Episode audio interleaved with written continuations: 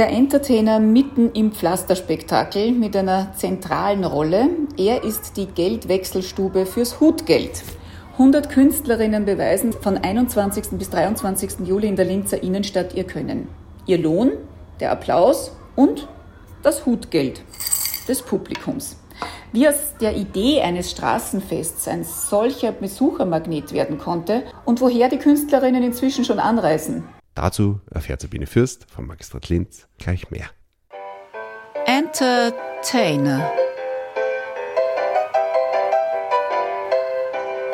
Luftakrobatik, Feuershows, Jonglage, das und noch viel mehr bietet das Pflasterspektakel, auch rund um den Entertainer. Drinnen ist allerdings dieses Geräusch zu hören, denn der Entertainer ist eine Geldwechselstube, Festivalleiterin Katrin Böhm. Warum das viele Kleingeld? Das Pflasterspektakel funktioniert so, dass die Künstlerinnen von uns als Organisatoren keine Gage bekommen, sondern der Deal ist, das Publikum gibt die Gage den Künstlern direkt und das ist das sogenannte Hutgeld. Und die Künstler freuen sich natürlich sehr, auch wenn Scheine in den Hut flattern. Aber Münzen sind genauso willkommen, vor allem wenn man sich ganz viel anschaut ähm, ist es wahrscheinlich einfacher, Münzen zu verteilen und zu vergeben. Und falls die mal ausgehen und man Nachschub braucht, kann man bei uns eben große Scheine in Münzen wechseln, aber auch in kleine Scheine. 100 Künstlerinnen und Künstler zeigen heuer beim Pflasterspektakel ihr Können. Ein Spektakel, das gut 250.000 Gäste anzieht. Kaum zu glauben, dass das aus einer Idee von einem Straßenfest entstanden ist. Wie war das damals? Ja, damals ist vieles noch ganz anders gewesen. Also fast das Spektakel hat seinen Ursprung Ende der 1980er Jahre und geht als Idee auf Siegberg Janko zurück, der ehemalige Kulturdirektor der Stadt Linz. Es war die Überlegung, in den Sommerferien hat sich wenig getan in Linz. Er hat die Idee mitgenommen aus Marokko. Da gibt es den Platz der Gaukler, da gibt es ganz viel Straßenkunst, Schlangenbeschwörung und dergleichen. Und er hat sich gedacht, es wäre doch auch fein, äh, sowas in Linz zu haben. Und man hat sich dann auf die Suche gemacht. Man hat damals nur per Fax äh, in alle möglichen Städte weltweit einen Aufruf geschickt, bitte kommt nach Linz. Äh, wir treffen uns da im Juli. Äh, es wird ein kleines Fest geben und die Möglichkeit für Straßenkünstler aufzutreten. Das heißt, damals war es dann so, dass man die Künstlerinnen und Künstler noch suchen musste. Ja, damals war es wirklich so, man hat suchen müssen, man hat dann, man hat dann über die Jahre hinweg dann sie wirklich schon ein bisschen etabliert und wurde bekannt und es war dann auch oft so, dass Künstler einfach so vorbeigeschaut haben. Jetzt ist es wirklich so, wir sind ganz, ganz bekannt. Äh, es ist das Plastikspektakel ist in der europäischen Straßenkunstszene eines der größten Festivals und eines der traditionsreichsten. Also es sind viele Festivals nachgefolgt. Also es gibt schon in Deutschland einige Festivals, die es jetzt 20 oder 25 Jahre gibt. Plastikspektakel schon 35 Jahre. Es war sicher Pionier äh, in Europa und wir sind eigentlich ein Fixpunkt geworden für Straßenkunst äh, in Europa. Und jetzt äh, starten wir im November den Aufruf und äh, über zwei Monate hinweg kann man sich dann als Künstlerin, als Künstler online bewerben.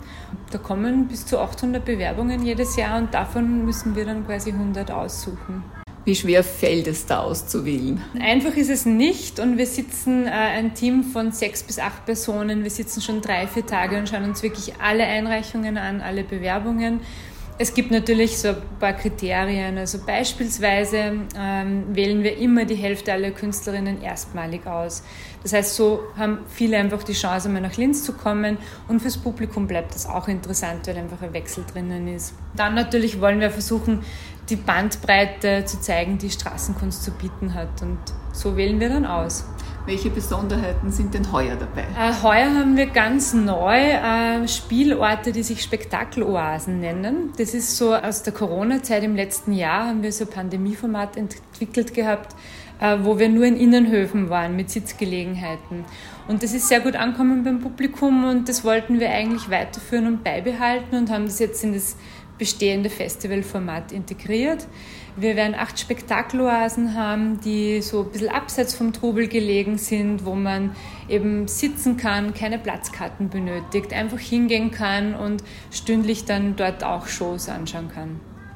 Woher kommen denn die Künstlerinnen und Künstler? Sind die auch weit angereist?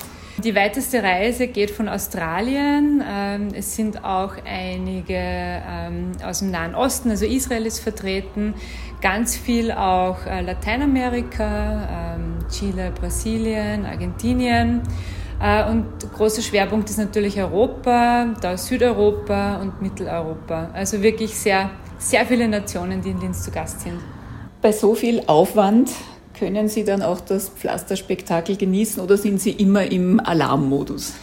Also ich selber bin eigentlich immer im Bereitschaftsmodus. Das Besondere am Pflasterspektakel ist, dass sehr viel eigentlich während dem Festival entsteht. Wir müssen halt auch immer wieder auf Situationen reagieren, insbesondere das Wetter.